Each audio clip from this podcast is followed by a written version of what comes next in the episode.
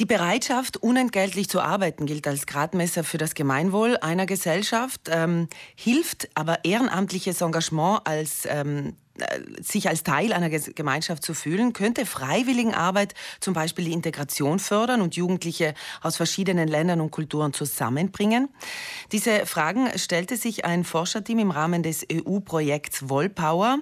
Um Antworten darauf zu finden, entwarfen die Forscher Fragebögen und organisierten neue Freiwilligentätigkeiten für Jugendliche, die eben am Projekt teilgenommen haben. Und eine, die dabei maßgeblich mitgearbeitet hat, auch, das ist die Soziologin an der Eurer Heidi Flara und Sie begrüße ich äh, ganz herzlich. Schönen guten Morgen. Guten Morgen, Frau Brenn. Frau Flara, äh, dieses Projekt Wollbauer, ähm, wer waren denn da die genauen Befragten, diese Zielgruppe? Wie genau ist diese Studie denn aufgebaut gewesen? Ja, also äh, das Projekt Wohlbauer ist jetzt seit über zwei Jahren aktiv, also ist im Jänner 2019 gestartet und vom Asyl-, Migrations- und Integrationsfonds der EU finanziert. Äh, Ziel war es, beziehungsweise die Forschungsfrage war es einfach zu untersuchen, inwieweit denn ehrenamtliches Engagement äh, junge Menschen verschiedener Kulturen äh, zusammenbringen kann, beziehungsweise deren Einstellung gegenüber Menschen, die aus anderen Kulturen oder Ländern kommen, äh, beeinflusst oder eben Integrationsprozesse erweitern kann. Das heißt, das Target waren junge Menschen zwischen 18 und 27 Jahren. Und wie hat man versucht, das herauszufinden? Ich habe gerade Fragebögen genannt, aber da war mehr dabei, nicht? Ja, es ist ein sehr weitläufiges Projekt. Äh, jetzt ganz besonders, äh, die EURAC hat äh, zwei Studien betreut. Und zwar einmal einen Online-Fragebogen, der eben in diesen sieben europäischen Gebieten, großteils Länder und eben auch die Provinz Südtirol war mit dabei. Dieser Online-Fragebogen hat in diesen sieben Ländern eben die Antworten gesammelt von insgesamt über 3500 jungen Menschen, die eben ansässig sind. Und in Südtirol haben wir eben 550 vollständig ausgefüllte Fragebögen zurückbekommen. Ich möchte mich auch sehr herzlich bedanken, sollte zufällig jemand, der dabei war, uns, uns zuhören. Und die zweite Studie war äh, eine Art soziales Experiment. Das heißt, man hat ganz bewusst gesagt, wie kann man einen geschützten Raum kreieren, in dem sich Menschen treffen, die sich anderweitig wirklich nie treffen würden und schon gar nicht äh, für ein gemeinsames äh, ehrenamtliches Engagement. Das heißt ganz einfach, man hat in diesen sieben Ländern oder eben unserer Provinz Gruppen gebildet, äh, gemischt mit jungen Menschen, die gemischt nach Geschlecht und Herkunft, also eben EU-Bürger und eben Nicht-EU-Bürger, ähm, zusammen, um diese zusammenzuführen und dann zu begleiten über ein Jahr. Genau. Sie haben gesagt, 13 Monate waren das. Sie sagen selber ein soziales Experiment. Es wurde beobachtet und begleitet. Also das sind nicht Zahlen, die da rauskommen, sondern wirklich Beobachtungen. Was ist denn da rausgekommen? Ja, es ist praktisch so, wir haben dann äh, diese Personen, bevor wir mit diesem sozialen Experiment eben der äh, des Freiwilligenarbeit angefangen haben und danach befragt, und zwar anonym. Also die hatten einen Kodex, konnten sich also in dem Sinn wirklich frei und ehrlich auch äußern zu der Erfahrung. Äh, und wir haben sie auch interviewt. Das war dann ein tiefen Interview, in dem wir uns auseinandergesetzt haben, wie eben diese äh, wie das abgelaufen ist, was das für sie bedeutet hat, Menschen zu treffen, die eine, eine andere Hautfarbe haben, die einer völlig anderen Kultur an. Äh, und was hat es bedeutet? Was hat es bedeutet? Ja, das hat einfach bedeutet, dass ganz, ganz viel in Gang gekommen.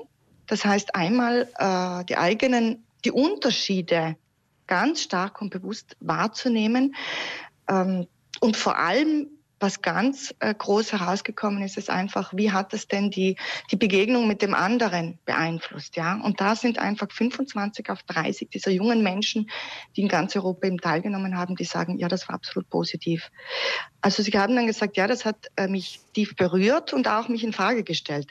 Denn viele davon haben auch danach ein neg negativeres Bild von der Integration von Menschen mit, äh, mit, äh, mit Background ähm, in der eigenen Gesellschaft angegeben. Also das ist ganz interessant. Auch EU-Bürger, die gesagt haben, danach gesagt haben, na, ihnen wurde einiges bewusst, eben durch diesen Kontakt, durch diesen Austausch. Also soziale Integration ist also möglich, ist die Antwort, oder? durch ja, Hilfe dieser Zusammenarbeit, dieser freiwilligen Arbeit von jungen Menschen?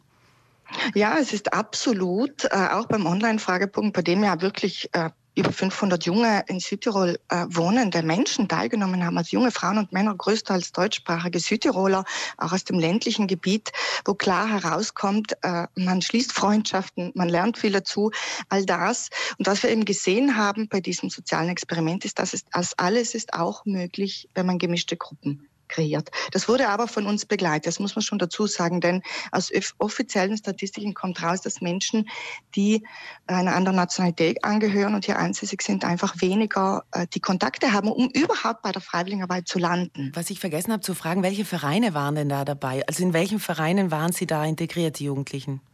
Ja, also wir haben verschiedene Projekte. Einmal die OEW in Brixen, dann hatten wir die Trade Union in Meran, dann hatten wir Arte Viva äh, von Bozen und Kultur La Strada. Also keine Feuerwehr oder Musikkapelle? Na, es war ganz bewusst so gewählt, auch schon äh, im ursprünglichen Projekt, dass man äh, Freiwilligenarbeit im Bereich Kultur und Sport gewählt hat, weil das zum Teil sehr kontaktintensive Aktivitäten sind. Heidi Flarer, Sie haben ja gesagt, äh, es gab, äh, also es ist durch diese ganze Zusammenarbeit eine Ausstellung entstanden, die man sich auch anschauen kann, virtuell. Ja. Was sieht man da? Was passiert da in dieser Ausstellung? Ja, es wurde praktisch so, äh, die Freiwilligenarbeit, die diese Jugendlichen äh, gemacht haben, wurde auch begleitet von sogenannten Teambuilding-Aktivitäten. Das wurde von den Forschern, meiner Kollegin Eleonora äh, Psenner und eben Andrea Kala auch mitbegleitet.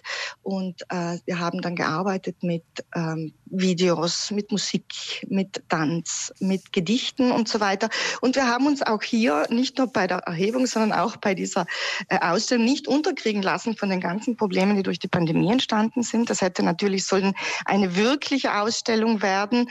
Ähm, jeder, der neugierig ist, zu schauen, wie wir das jetzt umgemünzt haben auf eine Online-Ausstellung, wo eben diese 30 jungen Menschen in ganz Europa verschiedener Herkunft äh, uns zeigen, wie sie mit dem Alltag umgehen, sich mit Motivation, Integration und Freiwilligenarbeit auseinandersetzen. Da kann das gerne online einmal durchklicken und sich berieseln lassen. Und wo? Auf der Seite ja, der also, EUREG? Genau, also auf der Projektseite der EURAG, Wollpower mit V geschrieben, äh, da findet man alles. Also auch die zwei großen Forschungsberichte, einen Artikel im EURAG Magazine mit Resultaten auch und eben auch den Link zu dieser Ausstellung, zu der ich nur sehr einladen kann. Heidi Flarer, vielen, vielen Dank für diese Informationen. Weiterhin gute Arbeit. Sie sind Soziologin an der EURAG und haben an diesem Projekt Wollbauer maßgeblich auch mitgearbeitet.